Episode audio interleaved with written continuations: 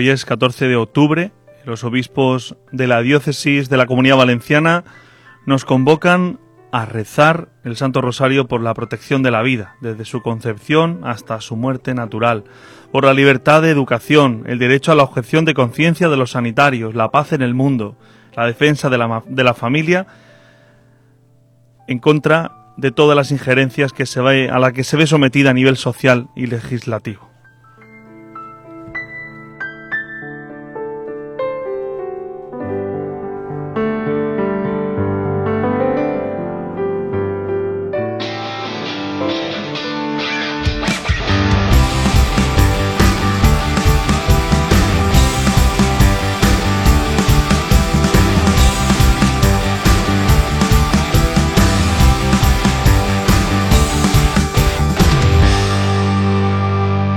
Pedro Payá, vicario de Torrevieja, buenos días de nuevo. Muy buenos días, Iñaki. Que saludamos a todos los que ahora mismo eh, están siguiéndonos por la cuenta de Instagram. En Instagram. Vamos a recordar la cuenta por si alguien también eh, nos quiere seguir a través de Instagram. Sí, en la cuenta arroba eh, soy Pedro PG en Instagram.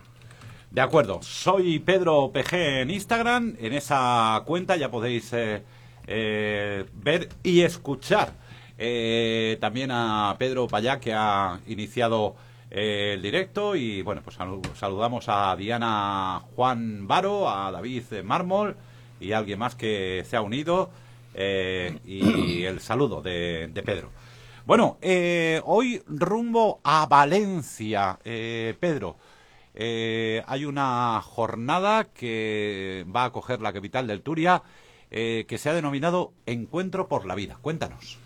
Sí, fíjate, eh, quizás si a lo mejor lo hubieran organizado pues eh, en otro ámbito, eh, le hubieran llamado manifestación por la vida. Sin embargo, se llama Encuentro por la vida. El, el, lema que tiene, si no recuerdo mal, es María, Madre, Reina de la Paz, Reina de la Libertad, Reina de la Familia, ¿no?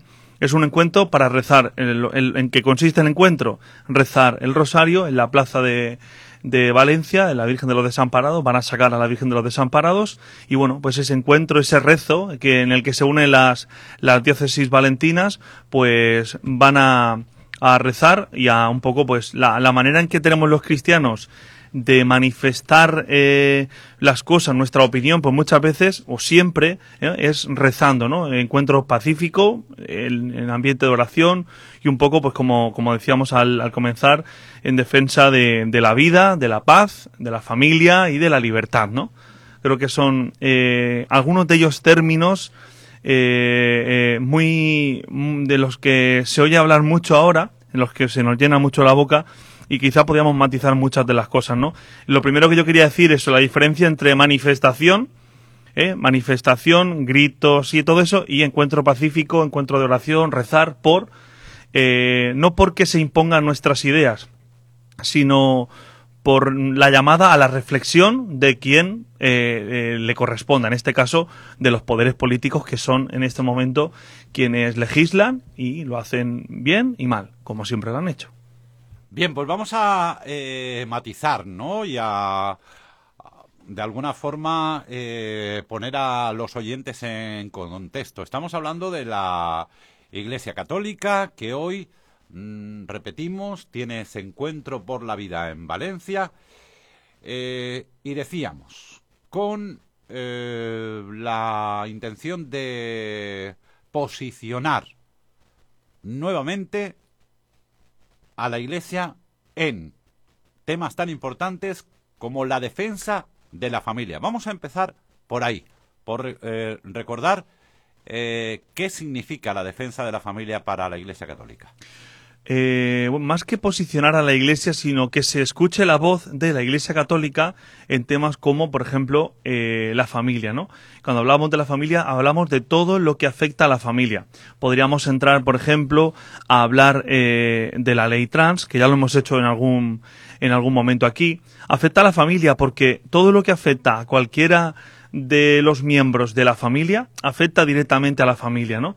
Entonces, eh, en, dentro de la familia podemos hablar, por ejemplo, de esa famosa frase de los hijos no, no son de sus padres, ¿eh? ¿Eh? Los, lo pronunció una magnífica política. Los hijos no son, no son propiedad de sus padres, por ejemplo. Ahí entramos a hablar de la familia, podemos hablar también de la libertad, ¿no?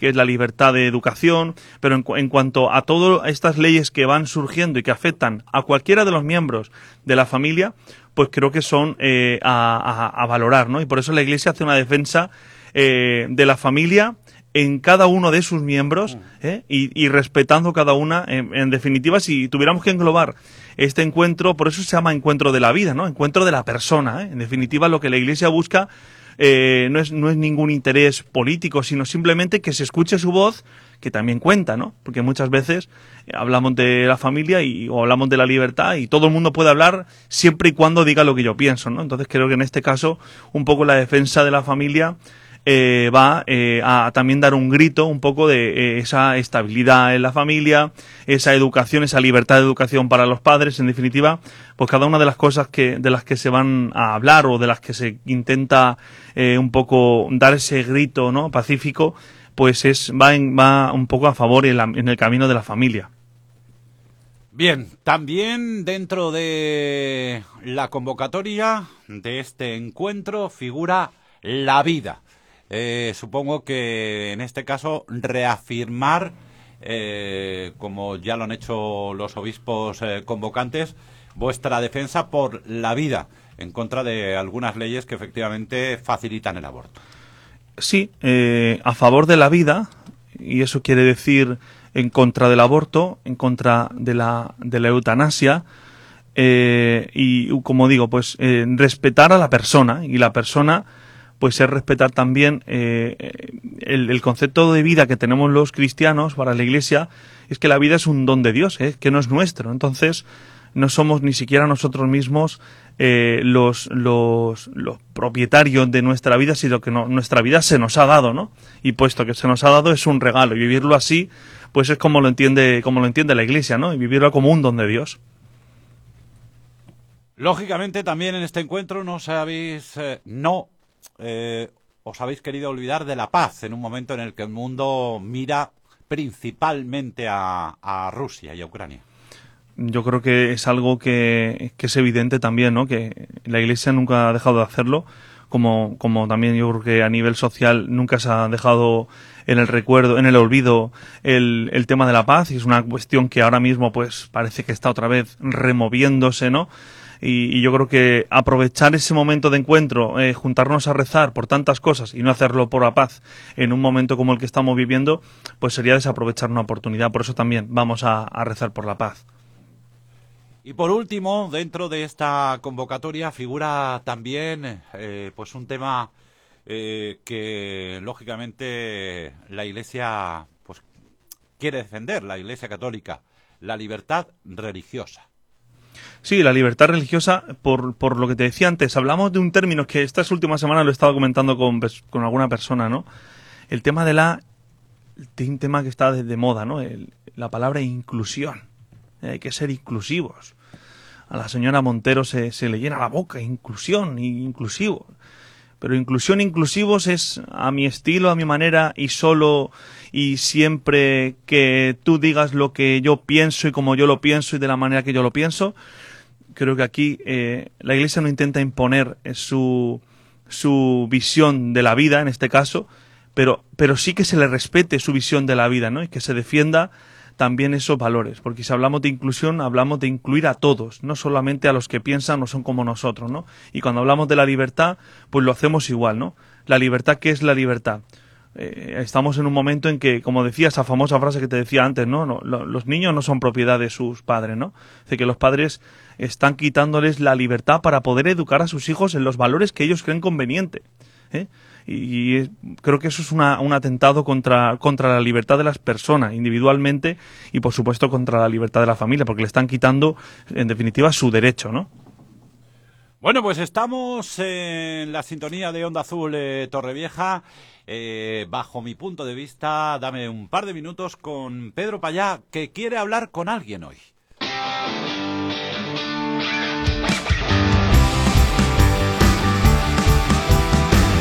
Francisco Román Rodríguez, eh, como sabéis, fue vicario de la Purísima entre los años 2009 y 2014. También eh, pregonó nuestras fiestas patronales de la Purísima 2020 y querías hablar con él, eh, Pedro, hoy, ¿verdad? Querías hablar con... Sí, sí, yo quiero hablar con Paco porque es uno de los, bueno, la diócesis entre las delegaciones que tiene, ¿no? Pues uno de los sectores es el tema del servicio eh, que hacen de atención a los hospitales, ¿no? Y a, las personas mayores, ¿no? Paco es el responsable de eso y es uno de los organizadores del encuentro, ¿eh? Casi, casi, casi mil personas, por no decir mil y pico, personas de nuestra diócesis que van a marchar esta mediodía para unirse al encuentro en Valencia, autobuses de toda la diócesis y Paco es uno de los responsables. Yo quería que él también. Bueno, pues te toca, te, te toca entrevistarlo. Eh, Paco, buenos días. Muy buenos días, buenos días, Pedro. Encantados de tenerte en la sintonía de, de, Onda Azul Torrevieja. Vamos a ver si podemos mejorar un poco el sonido telefónico contigo para que Pedro pueda hacerte todas las preguntas eh, que desee. Y lo dicho, gracias por, eh, por estar esta mañana en, en Onda Azul.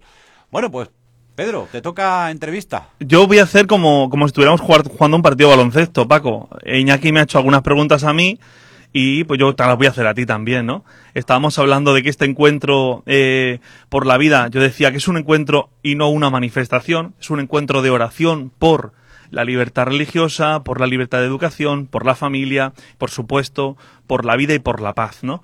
¿Qué, significa que la familia, que la Iglesia Católica, que la diócesis, la diócesis de, Valencia se reúnan eh, para, para, pedir esto? Eh? ¿Qué es lo que piden realmente? Cuando hablan de la familia, de la vida, de la paz, ¿qué, están pidiendo realmente esta tarde?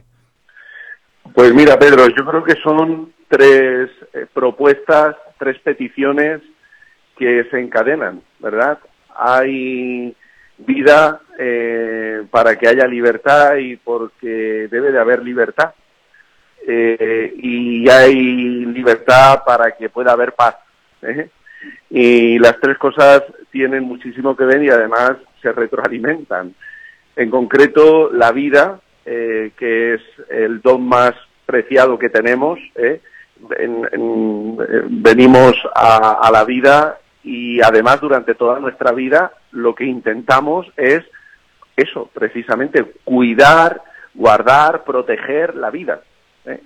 A, nadie en su sano juicio eh, y, en sus cabales eh, se, le ocurra, se le ocurre atentar contra la vida.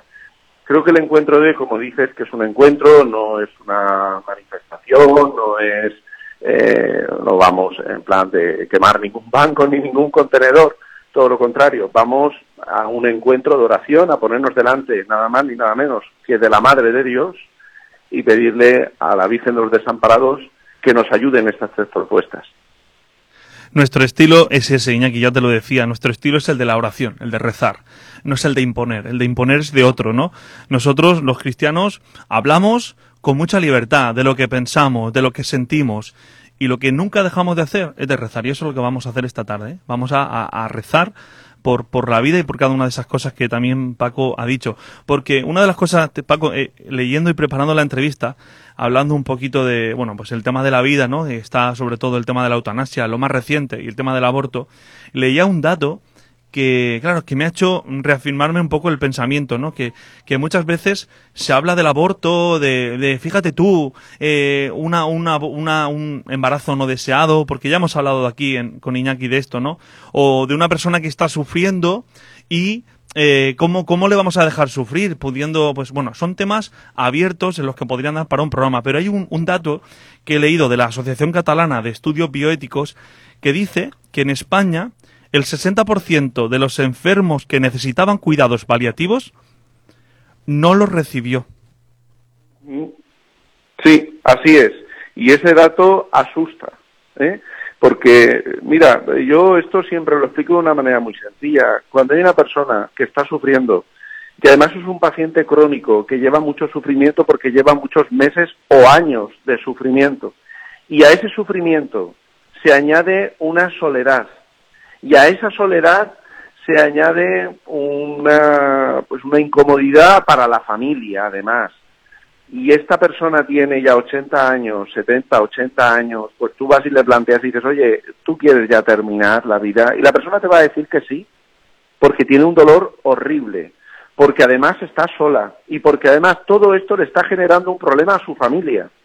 La persona quiere acabar la vida, pero no es que quiera acabar la vida, es que todo le está conduciendo a eso.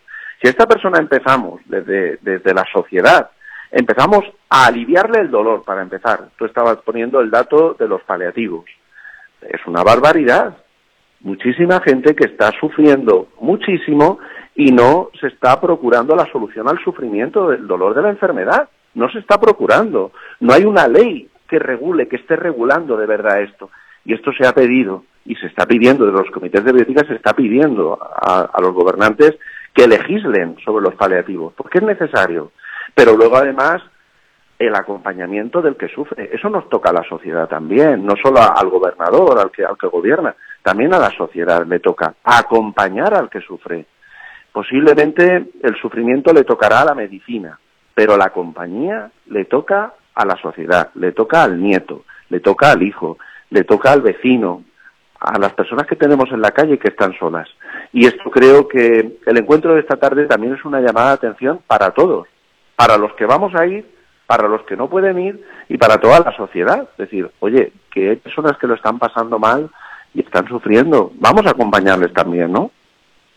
Yo, yo creo que, mira, Iñaki, una de las cosas eh, que también hacemos o intentamos hacer en la iglesia, eh, digo intentamos porque la iglesia también se equivoca, nosotros también nos equivocamos, pero es, eh, como decía Paco, antes de, de, ponernos en Valencia a hablar de la familia, de la vida, lo primero que tiene que hacer la Iglesia, y de hecho yo por lo menos puedo constatar que la diócesis nuestra se está haciendo, en nuestra Iglesia diocesana se está haciendo, es implicarnos en hacer toda una, cada una de las cosas que Paco decía. ¿Eh? Paco es responsable, como decía, del, el, de los enfermos, de los mayores, ¿no? De, de un poco eh, coordinar ese, esa, ese acompañamiento con esas personas.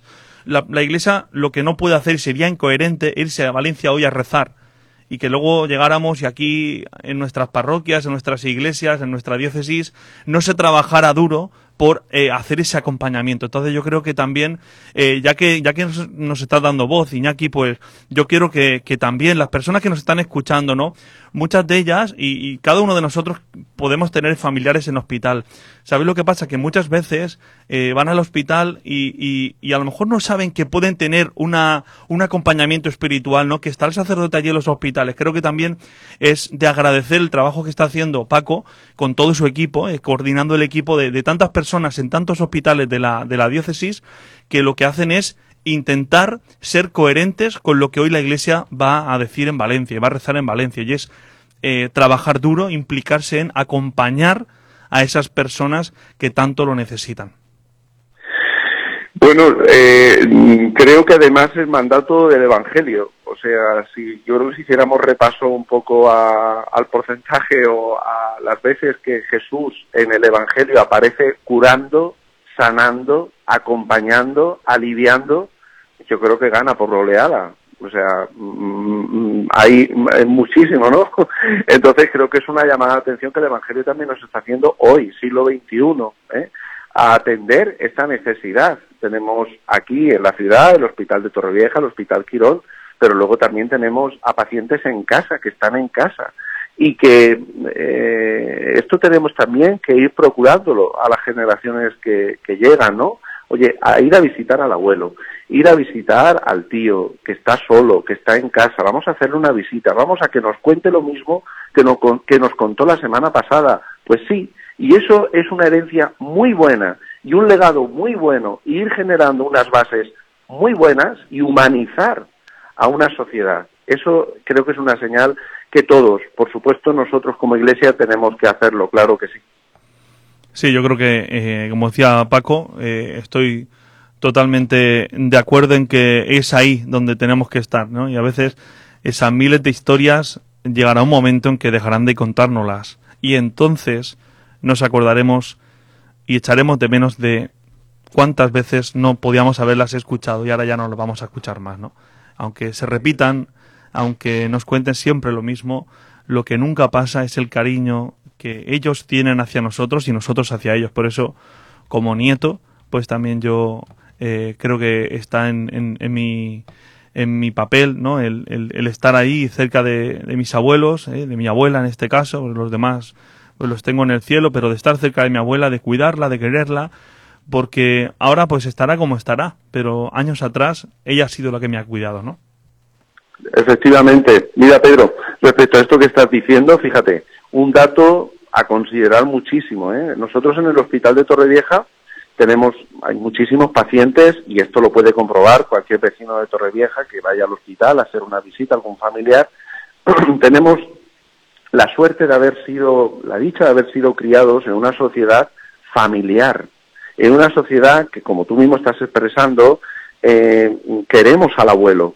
Eh, el nieto quiere al abuelo, el nieto echa en falta al abuelo cuando el abuelo no está. Eso es un valor muy importante que tenemos que cuidar cuando nos acercamos a habitaciones en los hospitales a veces de personas que son de otros países, especialmente de países del norte, que ya vinieron hace años con estas leyes, estas leyes de eutanasia, y ya empezaron, no, pero empezaban con la excusa de decir, no, hombre, no, estas leyes son para supuestos.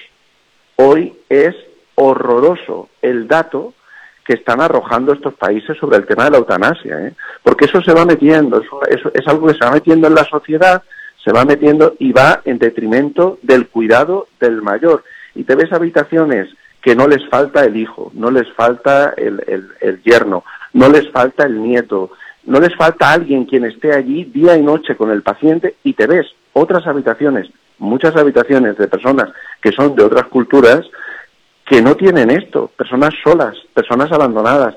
Esto es triste. Por tanto, si nosotros tenemos este ambiente cultural, familiar, de proteger al mayor, de estar con el mayor, de considerarlo, vamos a potenciarlo, vamos a protegerlo.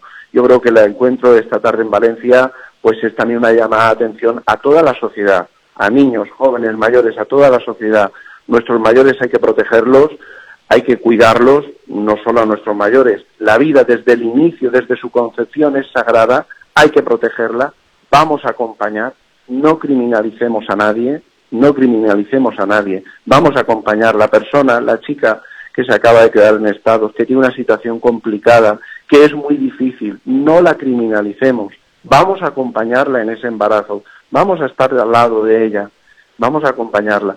Y así con muchísimas más, vamos, yo entiendo que la entrevista es para hablar en concreto de este ámbito, del ámbito de, la vida, de la salud, ¿verdad? Pero los otros ámbitos, el ámbito de la libertad en la educación, que los padres decidan, que decidan ellos eh, al colegio que quieren ir y si a su hijo le han, le han eh, apuntado en clase de religión, que el colegio le ofrezca un horario real y compatible para que su hijo pueda ir a clase de religión. Y esto es necesario, ¿eh?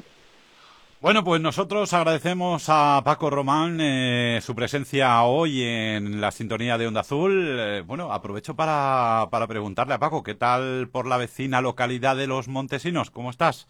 Bueno, pues aquí estamos de posfiestas. ¿eh? Estamos, hemos terminado las fiestas del Pilar, que las terminábamos antes de ayer y pues la verdad es que la gente, sinceramente creo que con muchas ganas de fiesta ha manifestado una participación impresionante en todos los actos en torno a la patrona, la Virgen del Pilar, y muy contentos el sentir que se recoge en la calle una participación muy grande. La gente ya va teniendo ganas, tenía ganas ya de salir a la calle y poder celebrar unas fiestas patronales en condiciones. Pues agradecerte tu presencia y bueno, os veis esta tarde en Valencia, ¿no, eh, Pedro? Bueno, yo no, yo no voy a marchar porque empieza hoy la catequesis aquí de, la, de los grumetes, pero sí que va gente de Torrevieja y, ya como he dicho antes, pues unas mil personas de la diócesis que también serán presentes allí. Así que, pero bueno, Paco y yo el lunes nos volvemos a ver. De acuerdo, Paco, un abrazo. Un abrazo, gracias, muchas gracias. Bueno, pues eh, esta tarde, eh, si alguna no se han organizado, eh, no se han organizado autobuses ni nada, sino que sí, sí, sí, sí, sí, salen autobuses, se podían apuntar en las parroquias y la diócesis lo que ha sido ha sido la que ha organizado que el autobús, por eso se sale con antelación porque tiene que pasar el autobús por distintas poblaciones para economizar gastos. De acuerdo, pues ya lo sabéis, esta tarde en Valencia será noticia.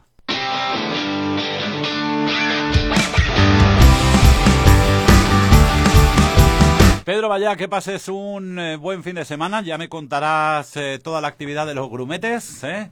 ¿Tienes intención, por cierto, de intentar reabrir ese centro juvenil, el timón que tuviste que cerrar debido a, la pandemia o, o ese proyecto está ahí? Ese proyecto se ha quedado por el camino. Ya. Pero igual la semana que viene tengo otro proyecto que vamos a sacar del cajón del baúl de los recuerdos y lo vamos a volver a poner en vida. Así que ya te lo, te lo contaré. Venga.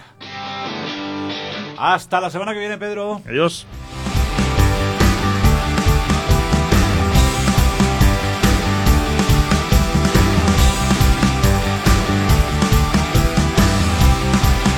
Las 11 de la mañana y 41 minutos, sintoniza Sonda Azul Torrevieja.